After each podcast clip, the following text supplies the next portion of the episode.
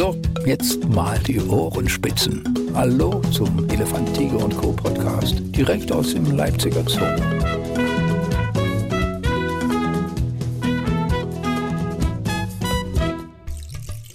Elefant, Tiger und Co., der Podcast, geht in eine neue Runde und ich bin ja quasi immer aufgeregt, weil ich habe immer tolle Gäste hier. Aber heute ist es vielleicht nochmal das kleine Stückchen drüber. Wir haben uns gerade schon nochmal ein Stück über Podcasts unterhalten, was das überhaupt ist, weil dieser Mann hat ja einfach so viel schon gemacht und macht es auch noch immer.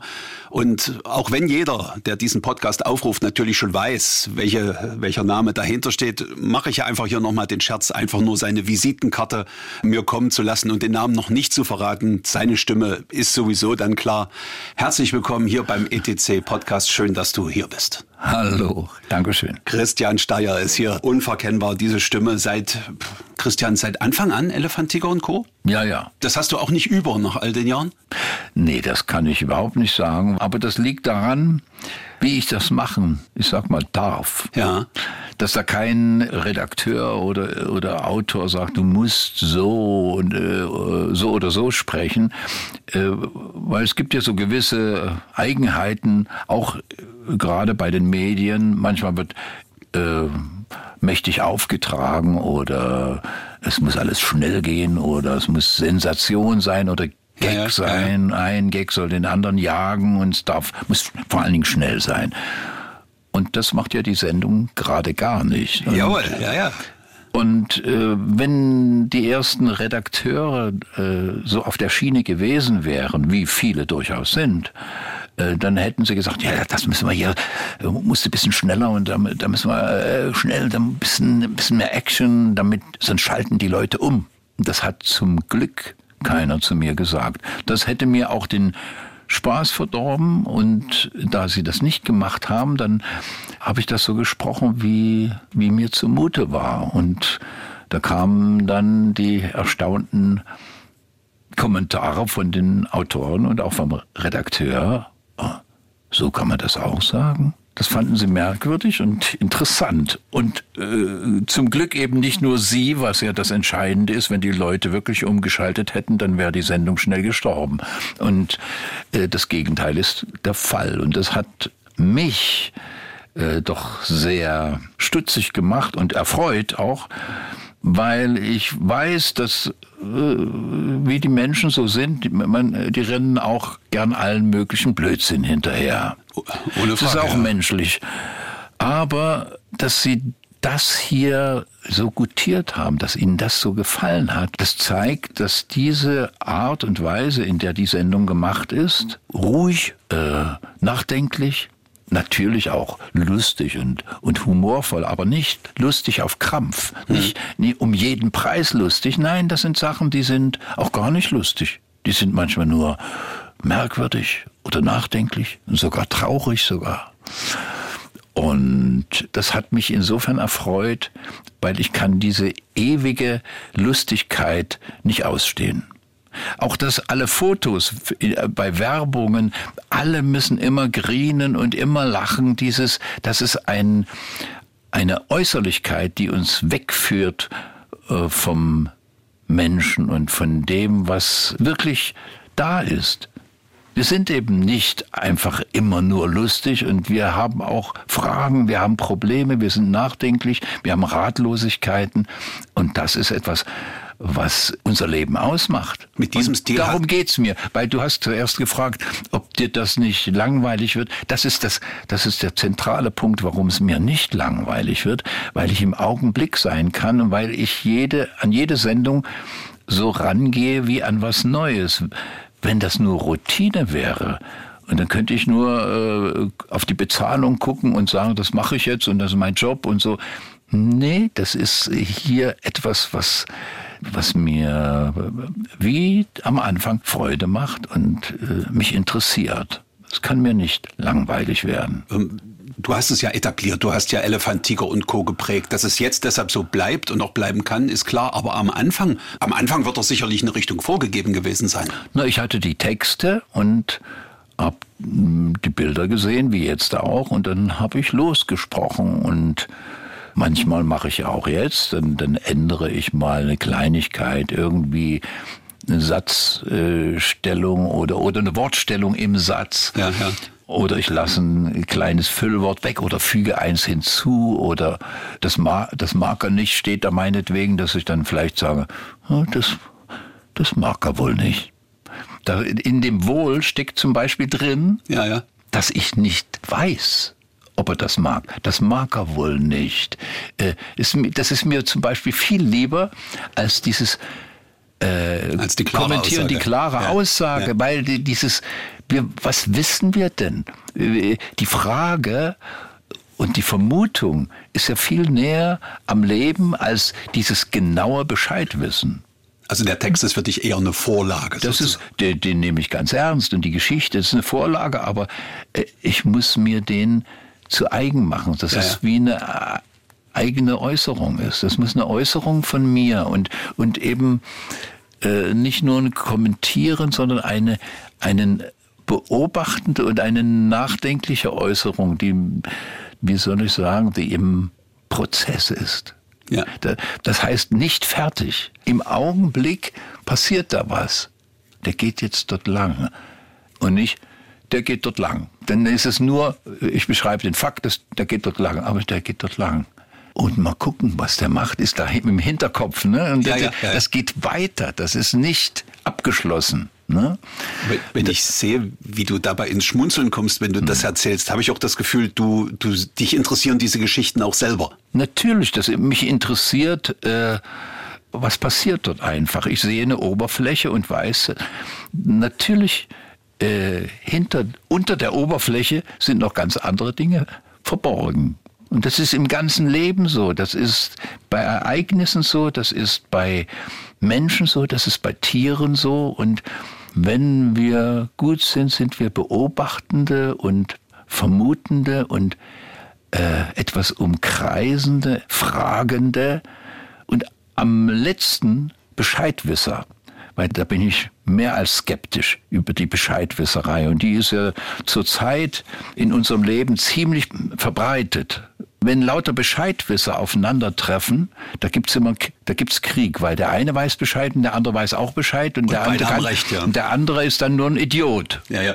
Wenn der andere aber, wenn ich aber über eine Problematik nachdenke und der andere denkt auch nach und er kommt aber aus seinem Blickwinkel nicht genau auf das Gleiche, dann kann ich auch sagen, aha, so siehst du das, aha. Das ist ein Dialog, der entsteht. Aber wenn ich sage, nein, so ist es nicht, und ich ordne dich gleich ein und so weiter. Dieses, das ist ein, das zerstört Gespräch, das zerstört Forschen, das zerstört äh, Nachdenken, das zerstört Gemeinschaft und äh, da kommt das ist, zusammen raus. Ja. Das ist und und in un unsicheren Zeiten wie den jetzigen, wo so viele Probleme gleichzeitig auf die Menschen einströmen, äh, verkriechen äh, sich die Menschen gern in, in abgekapselte Bescheidwisserei. Und, und dadurch ist der Dialog wird total erschwert. Und das finde ich sehr traurig. Nun gibt dir die Sendung natürlich ein Format, sowas auszuleben, aber wo du am Anfang davon gehört hast, sagen wir mal, wir beobachten Zootierpfleger bei ihrer Arbeit und erzählen das quasi nett nach. Hast du, ja, das, ja. Äh, hast du das für eine gute Idee gehalten? Was war so da deine erste Reaktion? naja, ich, ich habe gar nicht so viel äh, darüber nachgedacht. Äh, ich dachte, elf Sendungen, ja, das ist jetzt ein, eine Sache, ein Angebot und da hat mich jemand vorgeschlagen und das mache ich jetzt und das ist doch, ist doch ist ja schön, macht mir ja auch Spaß zu sprechen ja, ja. und mal sehen, was da kommt. Ich bin ja nun nicht ausgesprochen ein, ein, will man so sagen, ein Freund von Zoo äh, oder sagen wir mal von, von Tieren, die gefangen gehalten werden. Ja. Aber ich sehe, dass die Zoos inzwischen eine sehr wichtige Funktion haben. Und paradoxerweise die wichtige Funktion, dass sie äh, daran beteiligt sind, wieder zum Teil in Ordnung zu bringen, recht zurechtzurücken, äh, Schäden zu beseitigen, die wir Menschen, wir Menschheit wie man so sagt, erstmal angerichtet haben. Denn die, die müssen oder sie können, wenn sie es gut machen, da äh, etwas leisten, aber nicht für die Natur, sondern um den Schaden zu beseitigen, den wir erst angerichtet haben. Kleine Form von Wiedergutmachung. Wieder, ja, so, das, so ja. sehe ich das. Und insofern haben sie äh, auch eine, eine wichtige Funktion. Ne? Nun bist du ja quasi gebürtiger Sachse, aber hast den ganz großen Teil deines Lebens nicht hier verbracht. Kanntest du den Zoo Leipzig vor Elefantiger und Co.? Aus meiner Kindheit, ja. Tatsächlich bist du auch mal hier gewesen? Ich, ich wohnte da zwar nicht hier, aber ich bin mal im Leipziger Zoo gewesen. Ich weiß gar nicht. Da wohnte ich ja als Kind erstmal in Meißen. Ja. Bin ja, habe meine ganze Kindheit in Meißen verbracht und ja, ab der sechsten, siebten, achten Klasse waren wir dann auf einem Dorf ja. bei Grimma. Und oh, du bist ja immer näher gekommen, ja. Ja, ja, aber eigentlich wäre ich nach Leipzig gekommen. Mein Vater ist ja in Meißen Pfarrer gewesen. Ja. Und da er ein, ein Sprachfuchs war, sage ich mal, ein Könner, was Sprachen betrifft. Das passt ja. Nicht nur die alten Sprachen wie äh, Griechisch, Latein, Hebräisch hatten sie natürlich auch, aber eben hat in seiner Gymnasialzeit, er war auf der Fürstenschule in Grimma gewesen, mhm. da hat er in der Freizeit schon angefangen, äh, slawische Sprachen zu lernen, hat er angefangen, Tschechisch zu lernen. Und das ist dann eine große Leidenschaft geworden, hat dann später Russisch gelernt und auch äh, Serbo-Kroatisch. Das hat ihm eingebracht, dass er im Krieg zum Glück nicht im Schützengraben kämpfen musste, sondern als Dolmetscher plötzlich gefragt war. Ja, Leidenschaften sind auch was Gutes. Ja, ja, ja das hat ihm äh, sonst, wer weiß, ob er durchgekommen wäre durch diesen Krieg, durch diesen schrecklichen. Äh, ja, und dann hat, hat, er eine Berufung bekommen nach, Be nach, nicht nach Berlin, nach Leipzig, hier nach Leipzig, äh, ans theologische Seminar als Dozent für neutestamentliches Griechisch. Halleluja. Hat, hat, dann auch ein Lehrbuch in dieser Sprache geschrieben und äh, also wirklich war da ein echter Fuchs. In der Musik auch. In, von Musik hat er auch viel verstanden. Da habe ich unheimlich viel von ihm mitbekommen. Ja, und wie gesagt, er bekam das in Leipzig, aber, und das ist wirklich eine ärgerliche Geschichte. Die DDR-Behörden haben unserer Familie keinen Zuzug gegeben nach Leipzig, obwohl es da Wohnung gab. Aha. Aber einfach, wir bekamen keinen Zuzug. Und wir waren vorher in Meißen gewesen und mein Vater hatte plötzlich in Leipzig diese Dozentur. Ja. Aber wir durften nicht nach Leipzig ziehen. Aufgrund so des an, theologischen oder? Ja, aus Schikane. Das ist eine ja. reine DDR-Schikane gewesen. Okay. Und dann äh, sind wir nach auf ein Dorf bei Grimma gezogen. Ragewitz bei Mutschen. Mutschen sagt mir was, Mutschen, das Dorf ja. tatsächlich nicht. Okay. Mutschen bei Wermsdorf, das war, äh, ich weiß noch als Kind, ich kam aus Meißen, das war in meinem kindlichen Bewusstsein, ich kam aus der Stadt und jetzt sollte ich auf ein Dorf ziehen, das war mir gar nicht recht erstmal. Ja, ja, ja. Und dann hat man sich natürlich dort auch angefreundet, hat auch Freunde gefunden und so. Sehr verrückt war natürlich, ich wusste gar nicht, dass es sowas noch gibt dass wir dort in Ragewitz in der Schule zwei Klassen in einem Klassenzimmer hatten, gleichzeitig. Ja, ja, ja. Also die sechste Klasse, die saß da mit der fünften zusammen und die siebte mit der achten und die achte mit der siebten und so.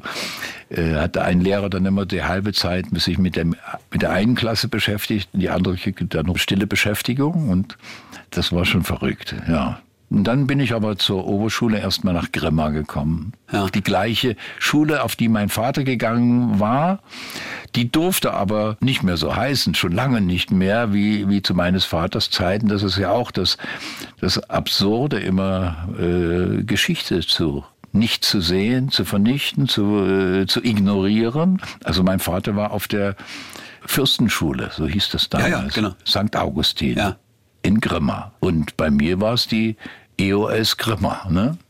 Erweiterte Oberschule Grimma. Und hast du dort dann auch schon quasi deine Liebe zur Stimme? Na gut, du bist ja jetzt nicht nur jemand, der seine Stimme nutzt. Du kennst dich mit Musik aus, du komponierst, du bist Schauspieler. Aber jetzt gerade mal diese besondere Stimme. Wann hast du denn das erkannt, dass die anders ist? Damals überhaupt nicht. Ja. Überhaupt nicht. Nee, nee, nee, nee, nee. Ich dachte sowieso, ich werde Musiker, bin ich ja dann auch geworden, habe auch Musik studiert.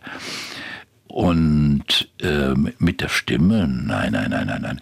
Äh, ich, ich habe nebenbei, neben dem Klavierstudio auch gesungen, Chansons gesungen. Es begann mit mit Gospels, Negro Spirituals.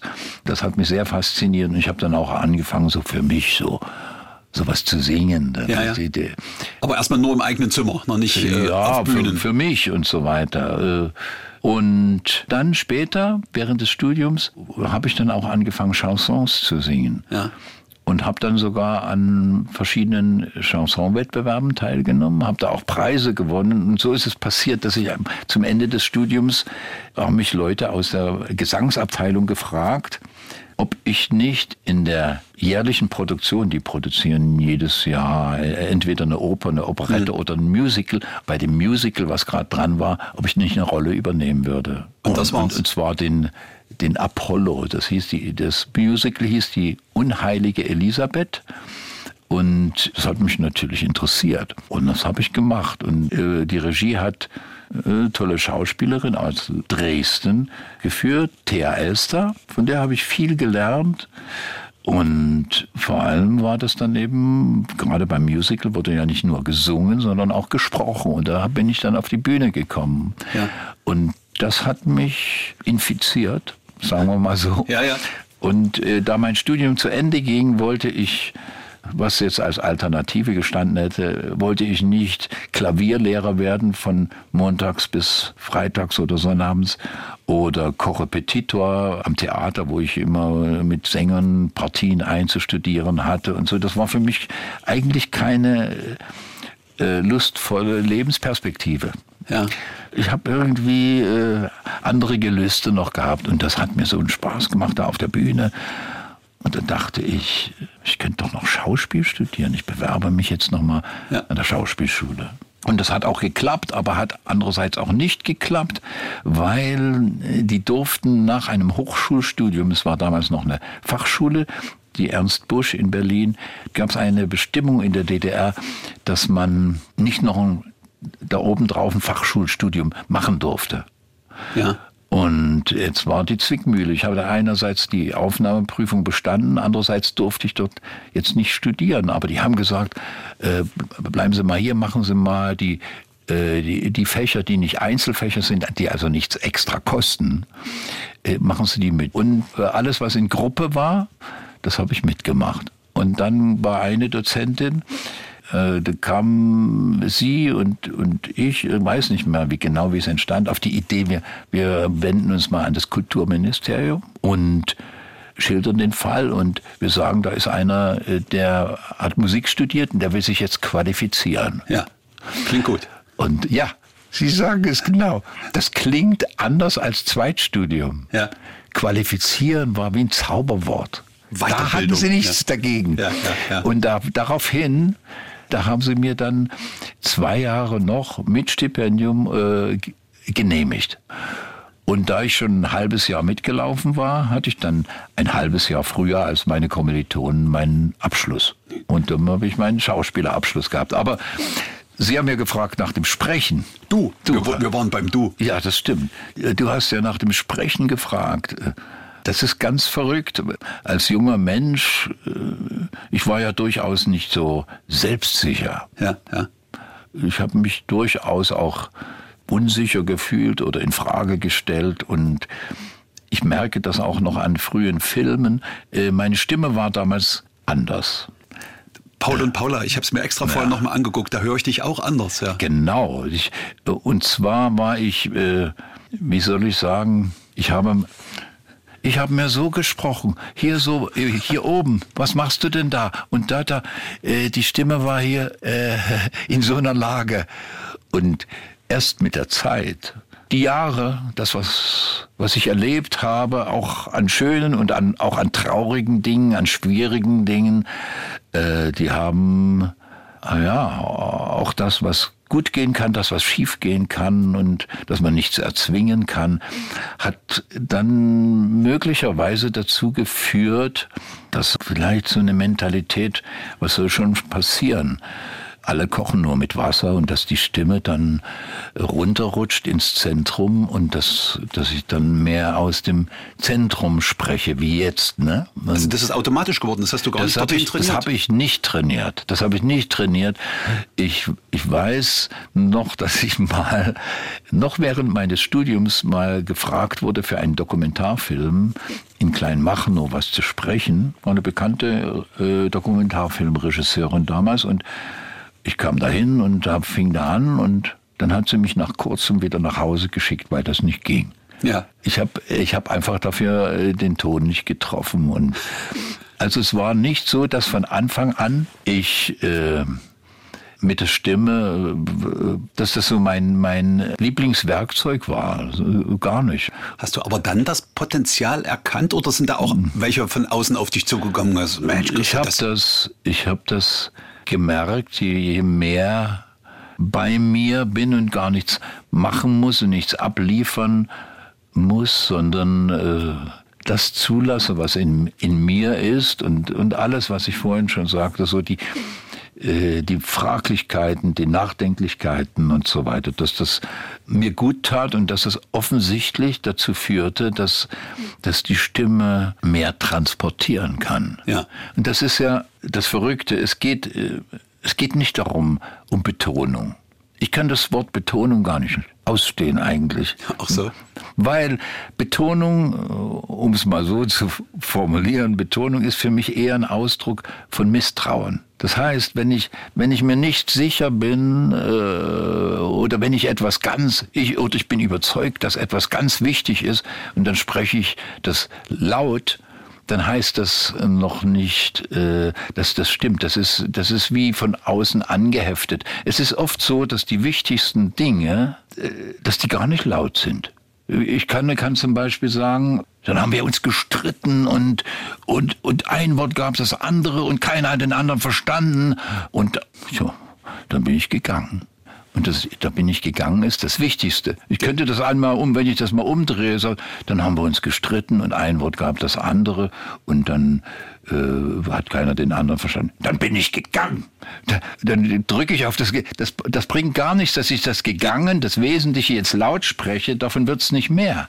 Die Betonung macht es nicht mehr. Also äh, ich sage immer, das kann laut oder leise sein, wenn der Gedanke da ist dann moduliert er sich, ob laut oder leise, von selbst auf das Gesprochene auf. Das kann ganz leise sein, das kann kräftig sein, das kann auch, das Wichtige kann auch kräftig sein, es kann aber auch ganz leise sein. Wenn der Gedanke da ist, das ist das Entscheidende, dass du das äh, wirklich denkst und nicht an Betonung denkst und sagst, ich habe jetzt festgelegt, das ist wichtig, ich will hier nicht mehr sein. Oder was zum Beispiel äh, Lehrer manchmal mit den Schülern machen. Der Kleine kommt äh, rein und, und äh, vom Schulhof und sagt, ja, ja, ich bin jetzt gerade hier die Treppe und der, der Andreas, der hat mir, der, der, der kam hinter mir her und dann, dann bin ich gleich. Peter, Ganz ruhig, sagt dann die Lehrerin. Ja, ja, sag doch, sag doch noch mal, was ist. Und, und dann fängt der, der Peter an und, und sagt, ich war, bin äh, von dem Schulhof gekommen und dann bin ich die Treppe hochgegangen und dann kam der Andreas oder was und dann fängt und das ist alles raus. Oder, oder es wird ein Gedicht aufgesagt. Sag mal das Gedicht schön, mit, aber schön mit Betonung. Und dann dieser, der Winter ist gekommen es ist schon richtig kalt. Dann, das ist, kommt ein, ein dummes Geleier raus, als, als wenn, man, wenn man einfach sagen würde, der Winter ist gekommen. Es ist schon richtig kalt. Schon richtig kalt. Nicht, es ist schon richtig kalt. Wenn ich das kalt, dadurch wird es nicht kälter und das Erlebnis wird nicht stärker und das sind natürlich so Sachen. So muss man als Kind seiner Stimme erstmal vertrauen können, ja, wie du ja, das schon ja, kannst. Ja, ja, aber man kann, man kann natürlich die Kinder auch, wenn man das versteht, auch ermuntern. Stell dir mal vor und, und, und sie in so eine beobachtende Situation rein, bringen und vielleicht sagen, überleg doch mal, wie war, wie war denn das? Und dann sagte, ja, da bin ich ja, meine Mutti kam dann und dann fängt das Kind an, ganz natürlich zu sprechen. Ja, und, und dann das, ist man auch drin in dem Vorgang. Ja, ja richtig, das, das muss man einladen ja, ja. dazu auch. Ne? Und nicht zum Abliefern einladen und dann kommt der Stress und jetzt muss ich es richtig sagen und dann geht es daneben. Du hast ja so viele Talente. Bist, siehst du dich eigentlich überhaupt als Sprecher? Das ist ja immer so ein gemeiner Begriff. Äh, viele, viele auch Synchronsprecher äh, sagen ja immer, ich bin eigentlich, eigentlich ist das auch Schauspielerei. Ja, es ist Schauspielerei aber eben nicht nur. Aber äh, gerade hier bei, bei Elefant, Tiger und Co. Ich sehe mich da als Person, nicht als als in einer Rolle. Also bist auch Zuschauer sozusagen. Ich bin, ich spiele da keine Rolle. Ich, äh, ich, ich nehme zwar die Texte und erfülle die, äh, aber ich versuche den Text ganz an mich heranzuziehen und wenn da etwas ist, was mir widerspricht oder was meinem Wesen widerspricht, dann, dann, dann sage ich auch, so würde ich das nie sagen. Und dann will ich das auch nicht sagen, dann sage ich das auch nicht. Dann müssen wir eine andere Formulierung finden. Weil ich bin hier äh, nicht einfach nur im Dienst. Und äh, das ist auch das Schöne, dass die Leute mich offensichtlich auch, äh, die sehen da wie mir scheint, auch die Person, die da spricht. Und ich habe ja auch mal ein Angebot bekommen von einem anderen Sender, auch so die Tiersendung zu sprechen. Und das habe ich abgelehnt. Äh, es war zwar geschäftlich wahrscheinlich nicht sehr äh, klug, aber für mich war das wichtig, weil ich weiß, dass die Leute sehen, das ist der aus Leipzig. Das ist der aus, und ich wollte nicht der Tausendsasser sein, der die Zoosendung spricht ja, und die ja. Zoosendung und dann macht er immer und dann bist du äh, äh, so ein Hansdampf in allen Gassen. Natürlich spreche ich andere Sendungen, ich spreche irgendwelche Kultursendungen oder alles Mögliche oder oder in einer Rolle oder so, auch, auch im Hörspiel oder im Hörbuch oder ich äh, habe beim Eulenspiegel Verlag sehr schöne CDs gemacht äh, von Peter Hacks Gedichten, einmal Tiergedichte des musikalischen Nashorn und dann sehr mit großer Freude habe ich äh, Liebesgedichte von Peter Hacks gesprochen. Gibt es ein sehr schönes Hörbuch ja. mit dem Namen, dass sie mich liebt, das sagt sie nicht. Und das, das, hat großen Spaß gemacht. Vor allen Dingen habe ich da auch eigene Musiken beigesteuert, dass nicht nur ein Gedicht aufs andere folgt, sondern zwischendurch ist es immer so, dass man mit den Gedanken ein bisschen nachhängen kann, ist da immer ein Stück Musik dazwischen. Also gerade solche äh, Gefühle transportieren oder mit Liebesgedicht, das kann ich mir bei deiner Stimme auch unglaublich gut vorstellen. Da frage ich ja gleich mal, wie ist das eigentlich im normalen Alltag? Benutzt du da lieber deine gute alte Paul und Paula Stimme, dass die Leute dich nicht erkennen oder äh, kannst du machen, was du willst, sie erkennen dich sowieso? Ich denke über meine Stimme im Alltag nicht nach. Ja. Gar nicht, überhaupt nicht. Das ist, äh, das hat im Alltag nicht, nichts zu suchen. Ich bin einfach der ich bin und wenn jemand mit mir redet, dann rede ich mit ihm, dann weiß ich nicht, wie, wie meine Stimme klingt. Und ist dann deine Stimme auch wie ein prominentes Gesicht? Erkennen die Leute das sofort? Es ist vorgekommen, dass sie mich auch an der Stimme erkannt haben. Aber viele kennen mich ja aus, gerade aus DDR-Zeiten noch vom, vom Gesicht, aus, aus verschiedenen Filmen und äh, nun war ich inzwischen auch bei Elefant, Tiger und Co. ab und an ja, mal ja. zu sehen. Ja, ja, das, aber es gibt auch Leute, die schon gesagt, die Stimme kenne ich. Ja. Ja, es kommt vor, aber das ist nicht die, die Hauptsache. Aber ich muss noch mal drauf zurückkommen, auch optisch erkennt man dich noch aus, aus DDR-Zeiten und Filmen? Das ist tatsächlich so, ja? Ja, das, äh, das wird passiert oft. Ich meine, ich habe nicht mehr die Mähne wie damals, aber die schon noch beachtliches, die Locken, ja, ja, ja, die ja. sind noch da und und die Gesichtszüge sind, haben sich ja auch, sagen wir mal, natürlich bin ich älter geworden, das ist logisch, aber es ist scheinbar noch erkennbar. Mhm. Christian, du bist, natürlich bist du noch fit und von jugendlicher Ausstrahlung, aber trotzdem bist du ja eigentlich, also so mal rein gesetzlich, könntest du auch Ruheständler sein. Trotzdem habe ich das Gefühl, ja. du bist einfach noch wahnsinnig aktiv, weil du es weil, weil, weil du's willst oder weil du wirklich auch Lust drauf hast? Na, ich will mal lieber so sagen. Für mich ist der idealste Zustand, den ich mir denken kann, dass es gar keinen Unterschied gibt zwischen äh, Leben, Arbeiten. Zum, zum erfüllten Leben gehört für mich äh, jegliche Form von Erholung genau, genauso dazu wie, wie eine Beschäftigung in Klammern Arbeit. Ja, ja. Aber die Beschäftigung, wenn ich mich über die Beschäftigung mit, sagen wir pathetisch, mit der Menschheit verbinde, dann ist das ja befriedigend. Und das kann ja in, in, in vielen Berufen, das ist das Ideal, wenn, wenn, wenn der Bäcker weiß, er, er, er macht etwas, was viele Menschen brauchen.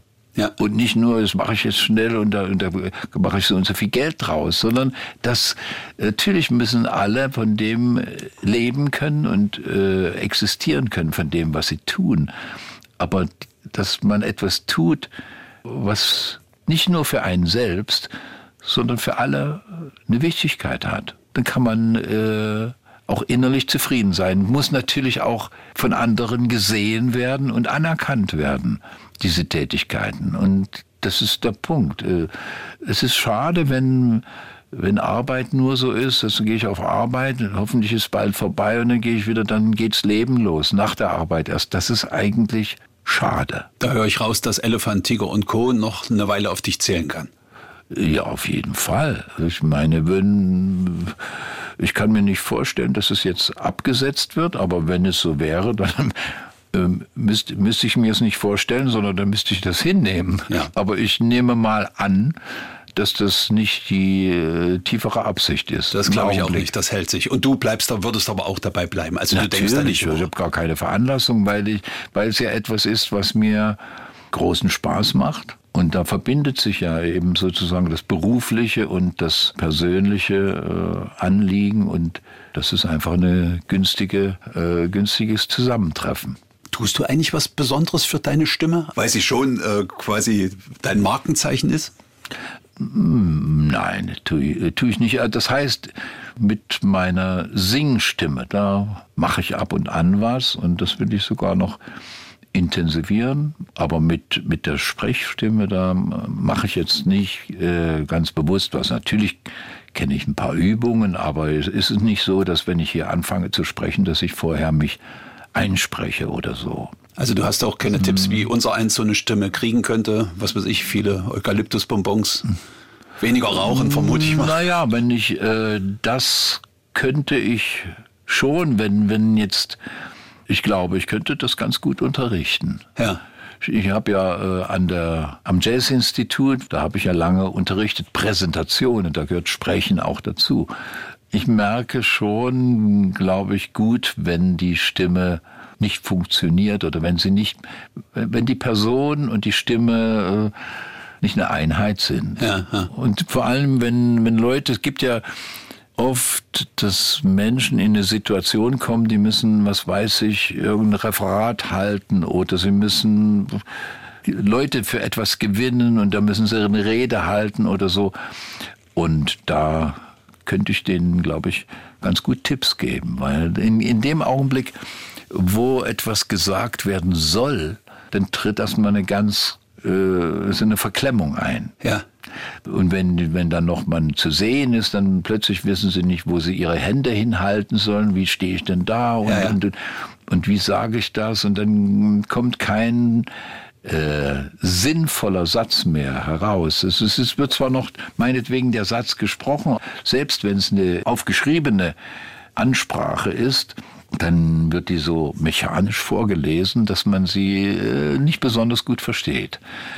Und das wieder da zurückzukommen und sich selbst zu vertrauen und erstmal Ruhe reinzubringen, äh, dann wirklich sinnhaft zu sprechen und sich dem Sinn anzuvertrauen und nicht, wie spreche ich jetzt dieses Wort deutlich und so. Und das, ich glaube, da könnte ich äh, Leuten gut Tipps geben. Aber das habe ich bis jetzt nicht gemacht, aber habe schon mal überlegt, ob ich sowas auch unterrichte. Aber vielleicht passiert das nochmal. Vielleicht. Spürst du eigentlich auch, dass man mit so einer Stimme überzeugender rüberkommt oder dass, äh, dass es durchaus manchmal Vorteile hat? Also ich kann mir zum Beispiel vorstellen, wenn du in den Laden kommst, der gerade schließen will und die Verkäuferin nicht anblafft, wir machen zu und du dann mit dieser Stimme sagst, wirklich? Oder so. Dann könnte ich mir vorstellen, dass der noch eine Stunde offen hat. Äh, naja, ich, ich habe es ja noch nie anders gemacht, als ich es mache. Dann, deswegen weiß ich das äh, nicht so genau, aber äh, im Prinzip versuche ich so eine, so eine Barschheit, wenn sie mir begegnet, nicht mit Barschheit zu beantworten, ja, das sondern dass das äh, dann ins gewisse äh, in was anderes hineinläuft, dass derjenige sich vielleicht über sich selbst wundert oder wie auch immer. Jedenfalls. Das wäre der beste ich, Effekt, ja. Bin ich nicht zu idiotischen Kämpfen bereit. Ich will so also immer gleich in Kampfposition. Na, wenn der mit, da komme ich immer auch. Das ist nicht meine Art. Ich lasse es lieber ins, ins Leere laufen und, und spiele das Spiel nicht mit. Du sprachst ja auch schon das Singen an. Wir reden ja immer nur über deine gesprochene Stimme, aber du singst ja auch nach wie vor noch immer gern und ich glaube auch sogar Sachsen bekommt dich äh, jetzt im Dezember mal wieder in der Weihnachtszeit zu hören mit deinem Chor. Das ist also auch noch was, was du leidenschaftlich und viel betreibst? Ja, das mache ich. Ganz an vorderster Stelle ist mir so. das unglaublich wichtig, weil äh, die Musik die hat ja etwas ganz Tiefgreifendes. Ja, das ist einfach was Geheimnisvolles. Das ist noch, noch jenseits von Sprechen, eben mitunter wirklich tiefer. Und insofern ist mir Musik, das wäre das Letzte, auf das, was ich verzichten wollte. Und in diesem Projekt, das ist, heißt Alte Weihnachtslieder neu, was wir jetzt wieder machen, zwei Jahre mussten wir aussetzen, und wir haben drei Konzerte in Sachsen und drei Konzerte im Berliner Raum in Dresden, Leipzig und Chemnitz. jeweils in Kirchen, in Dresden in der Lukaskirche, hier in der Philippus und in Chemnitz in der Markuskirche. Das ist so ein Projektchor. Ich selbst äh, singe da nicht. Das heißt, manchmal singe ich ein Lied, das mittendrin äh, das kommt vor. Das da kannst du nicht an dich halten sozusagen. Ja, das macht mir dann Spaß, so, so, so eingestreut. Aber im Prinzip äh, sind das meine Kompositionen, das heißt meine Bearbeitungen alter deutscher Weihnachtslieder. Und ich sitze am Klavier und, und, und ich leite den Chor.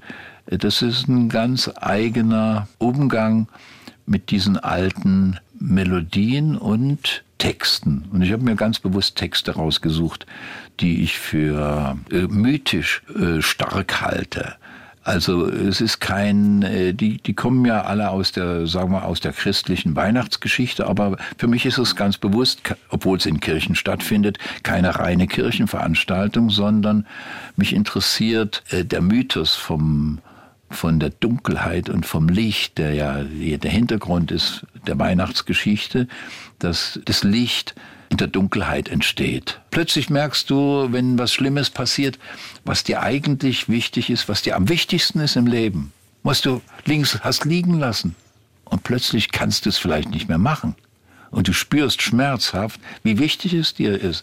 Und Weihnachten hat für mich damit zu tun, das ist, ist ein Fest der Freude, aber es ist eben kein reines, kein Gaudi, kein Spaßfest. Das ist für mich ein kein Fest. Fasching, ja, ja. Nee, ist kein Fasching, das ist ein Fest der Freude und eben aus der Dunkelheit, mit, wie es in dem schönen alten Weihnachtslied heißt es, ist ein Ros entsprungen, ja. mitten im kalten Winter, wohl zur halben Nacht, also es ist total finster, total kalt. Huh, die Sonne ist weit weg. Und da soll auch ein Ros entsprungen sein. Das ist natürlich rein biologisch, äh, ist das Bild Quatsch. Eine Sensation. Aber, aber mythisch ist es eine tiefe Wahrheit. Ne? Christian, mit dir zu reden, hat man immer das Gefühl, als wären wir Teil einer Lesung gerade. Und ich klinge, für mich klingt das auch so raus, als ob Arbeit für dich auch ein Teil deiner Entspannung ist, oder?